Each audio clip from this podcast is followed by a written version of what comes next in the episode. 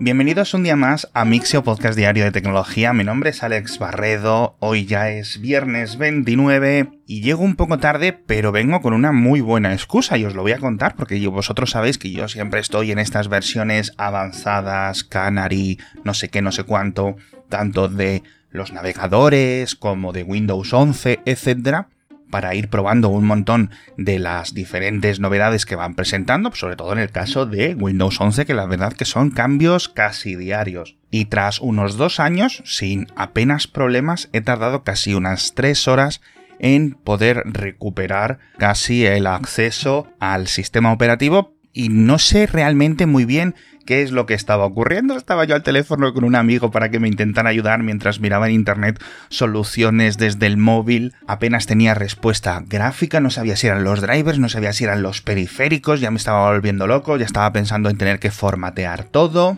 Y al final, en el enésimo reinicio, mientras estaba tocando cosas, pero francamente no sé lo que he tocado, ya he podido entrar. Así que voy a dedicar el fin de semana, creo, a pasarme a la versión estable de Windows 11 o intentar tener un plan B para que esto no vuelva a ocurrir. Así que lo dejamos ahí como moraleja para todos este fin de semana y comenzamos con un estudio que me ha parecido muy interesante que analiza nuestras percepciones y nuestros prejuicios sobre las personas con las que estamos teniendo una conversación por videollamada, normalmente compañeros de trabajo, compañeros de escuela, de universidad, etc. Y en este caso se han centrado en medir el impacto de lo que tenemos de fondo, de lo que se ve detrás de nuestra cara o detrás de nuestro tronco, nuestro cuello y nuestras orejas ahí detrás. Y con un grupo de sujetos y un grupo de encuestados les han ido preguntando del 1 al 7 sin conocer a esta persona qué tipo de valoraciones tendrías de ella, ¿no? En múltiples campos, de negativo a positivo. Y el mejor resultado lo obtenían aquellas personas que al fondo, detrás de ellos, se veía una estantería con libros porque dan un aspecto como de mayor competencia. Al final son nuestros propios prejuicios, como cuando la gente con gafas te parece más inteligente y todos estos sistemas instintivos que nuestro cerebro de primate pues está adaptando a esta nueva realidad cada vez más constante de las reuniones por videollamada. Así que si os interesa mucho esto, tenéis algún tipo de reunión, entrevista de trabajo, pues ya sabéis que poco a poco se va formando una especie de neoetiqueta de comportamiento y de apariencia. Y lo que también se va formando son los nuevos procesadores dentro del nodo Intel 4 que comienzan hoy mismo su fabricación en masa en la gran fábrica que tiene Intel, o bueno, mejor dicho, su división Intel Foundries en Irlanda, en Leixlip, y que llegarán a nuestras casas aproximadamente en unos meses, creo que la fecha estimada es diciembre, no sé si es definitiva, pero bueno, todos estos nuevos procesadores Meteor Lake, que ya sabéis que van a venir con este nodo. Van a hacer un anuncio gigante, va a ir el CEO, no sé cuántos ejecutivos de Intel, van a ir políticos, bueno, bueno, bueno, se va a liar la marimorena, pero creo sinceramente que este nodo y este avance de fabricación de Intel, oye, pues merece la pena. Fijaos que este Intel 4, este nombre que le han puesto, era el equivalente a lo que los arquitectos de Intel denominaban 7 nanómetros hace unos 2 o 3 años cuando Intel decidió tener unos nombres más de marketing, pero que a nivel de densidad de transistores es ligeramente superior a los procesadores que están saliendo dentro del nodo de 3 nanómetros de TSMC. Ya sabéis que el tema de los nanómetros cada uno lo mide como le apetece y en este caso, al ser principalmente utilizados para lo que son los núcleos de las CPUs, este aumento de densidad se va a notar muchísimo mejor. No solo creo que es la mayor densidad de transistores, sino que van a estar donde se necesita esa eficiencia, pero hasta que no los veamos y no los podamos probar, no vamos a saber su efecto real en el mundo en el que vivimos con las aplicaciones y los programas que utilicemos y vamos a ver y esperar si también, por ejemplo, Apple presenta sus nuevos Apple Silicon a finales de año o qué es lo que presenta AMD unos pocos meses después. Pero bueno, la verdad es que Intel, como se estaba diciendo los últimos dos o tres años, lo están haciendo bastante bien. Están recuperando mm, gran parte del terreno perdido. Y sobre estos Meteor Lake, os recuerdo que de momento no van a llegar para escritorio, es decir, no van a salir los Meteor Lake de Intel 4 para tu torre, para grandes placas base, etcétera. Se van a estar centrando la producción, al menos durante los primeros meses, en los formatos de ordenadores portátiles y similares. Y dos noticias rápidas también muy de electrónica. La primera es que por sorpresa llegó ayer la Raspberry Pi 5, que la propia compañía dijo que no iba a llegar este año y no ha acabado septiembre y nos la han presentado. Cuesta un poquito más, 70 euros que el modelo anterior, pero tenemos entre el doble y el triple de potencia comparado con la Pi 4 o específicamente creo que con la Pi 4B. Y la verdad es que las novedades son bastante interesantes. Ahora viene con un botón físico de encendido, que creo que esto es la primera vez que viene. Un puerto PCI Express. Un soporte para pila, para que le pongáis una pequeña batería y que mantenga los relojes, etcétera, sin necesidad de estar conectado a internet, que esto es algo necesario para muchísimas personas, y también el primer chip diseñado por la empresa, no el núcleo principal o no los procesadores, pero sí un procesador específico de entrada y salida que lo han llamado RP1. Y esto, oye, pues no es algo excesivamente complicado, pero es una buena muestra de que esta compañía británica pues está creciendo en talento y en capacidades y que ya no simplemente se dedican a hacer placas reducidas y muy chulas con el hardware y los componentes de otros fabricantes.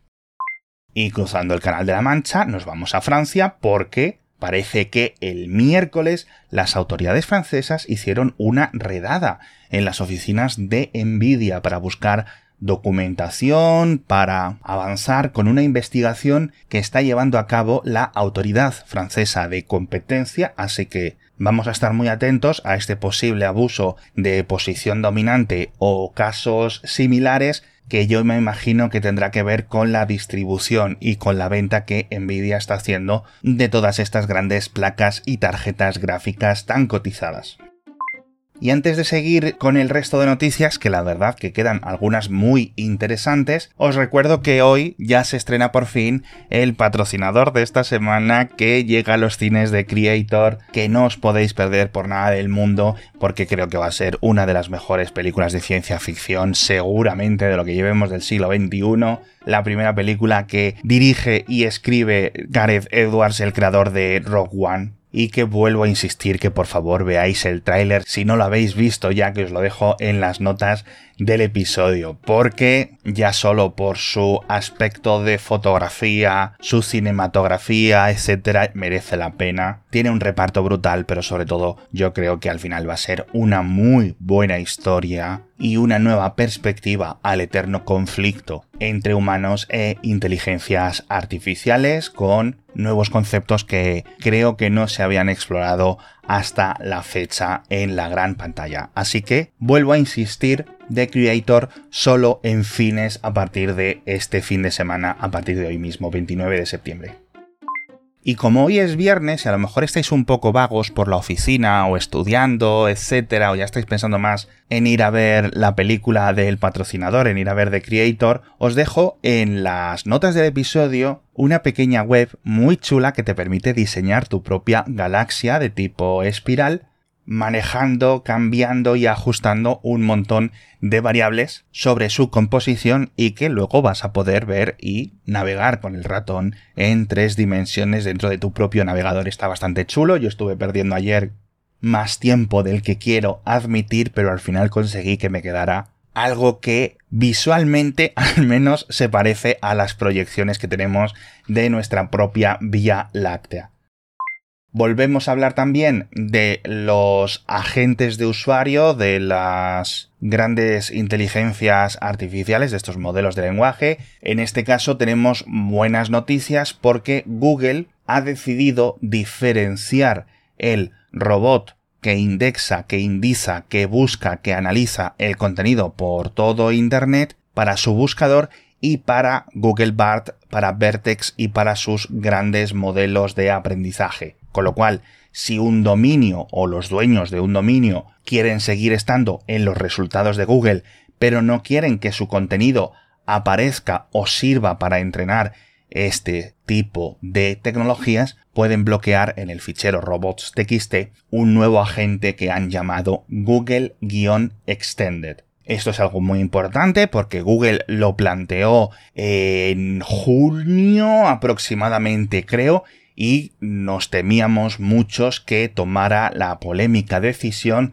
de estar todos bajo el mismo identificador. Es decir, que si querías que tu web apareciera en los resultados de Google, también tenías que permitir que esos datos, esa información, fuera para entrenar y dar respuestas a su nuevo asistente, a su nuevo copiloto, a su nuevo chat virtual, como queráis decirlo, lo cual hubiera sido muy, muy, muy problemático, nos hubiera traído muchísimos dolores de cabeza y desatado un montón de consideraciones éticas. Hablando de Google, por cierto, en la otra parte del espectro de esta multinacional tenemos nueva pulsera Fitbit Charge 6 que no se diferencia mucho del modelo anterior, de hecho creo que mantiene el precio 160 euros, pero por primera vez viene con varios de los servicios de Google integrados. Viene con Google Maps, viene con el sistema de pagos por tarjeta y además con YouTube Music, lo cual es un avance bastante interesante y son funciones que normalmente no estábamos viendo en este tipo de Fitbits. Si bien es cierto que, como os decía, el diseño no cambia, es decir, la pantalla sigue siendo esta de una pulgada aproximadamente y el Google Maps que os estoy diciendo no es el Google Maps que estamos acostumbrados a ver en un teléfono o en un reloj inteligente completo, por decirlo así. Es una versión de texto que se comunica y que por los altavoces te va diciendo izquierda o derecha etcétera. Pero seguimos teniendo un montón de líneas grises, ¿no? Entre lo que es una pulsera deportiva o una pulsera inteligente, lo que es un reloj inteligente, que en el caso de Fitbit sería el Sense, pero a pesar de que cuesta esos 300 euros, yo también veo una gran diferencia entre lo que puede hacer el Sense y lo que puede hacer un Apple Watch, un Pixel Watch, un Galaxy no sé cuántos y demás. Por eso digo en el boletín, digo, esto es una pulsera que quiere ser un smartwatch, pero de momento no. Yo creo que esto, de todas formas, la Charge 6 va a ser un muy buen regalo estas navidades. Y antes os comentaba una página web donde podéis diseñar vuestra propia galaxia, pero Adobe también ha sacado una versión web de Photoshop casi casi casi ya idéntica a la nativa después de unos dos años en beta con diferentes funciones más básicas que han ido mejorando, etcétera. Cuando entréis en photoshop.adobe.com vais a tener una aplicación web, yo creo que con el 98%, 99% de las funciones, sobre todo las más comunes, muchísimas de las que realmente son de profesionales y no creo que echéis muchas en falta. Incluso han aprovechado para traer todas estas funciones generativas, sintéticas, en las que Photoshop expande una imagen o te añade algo o te ayuda a generar a través de un comando que tú le escribas con una descripción, etcétera todo eso ya está disponible también en la versión web para los suscriptores de Adobe. Pero vuelvo a insistir en algo que comento yo cada varios meses en este podcast, que os sigo recomendando Fotopea.com, que es un Photoshop más tradicional o un clon de Photoshop que podéis utilizar desde cualquier navegador, que es bastante avanzado, que es muy potente, muy versátil y que de verdad que da gusto utilizarlo. Así que echadle un vistazo si no lo conocéis. Hablamos también de una entrevista de un alto ejecutivo dentro del grupo Volkswagen que comenta básicamente que al final la nueva hornada, la nueva generación de coches eléctricos chinos está a la par que los coches fabricados en Europa o por fabricantes europeos a nivel de calidad de producción, a nivel de los componentes, a nivel de lo que es el habitáculo, los motores, el coche en general y que están muy por delante en cuanto a software. Y explica los motivos, pero principalmente se resume en que han sido desarrollos que se han hecho desde cero y empezando el coche desde el software, sin tener una herencia que mantener como ha ocurrido con los fabricantes tradicionales. Esto es algo que podemos también ver en Estados Unidos, en el caso de Tesla, obviamente, en el caso de Rivian, en el caso de Lucid, y que hemos visto esa gran diferencia entre los fabricantes tradicionales, los Volkswagen, los Seat, los Chevrolet, los Honda, SAIC, etc., en todos los países del mundo, y los que han empezado con la otra perspectiva, con esa pizarra en blanco. Con esto me despido dándoos, como siempre, las gracias, recordándoos que tenéis todo enlazado y bien enlazado en las notas del episodio, por si queréis leer más, no solo de esta entrevista, o compartir los enlaces con alguien que le pueda interesar, pero de momento yo me despido dándoos las gracias a todos por haber estado conmigo esta semana y nos vemos el lunes con más noticias de tecnología.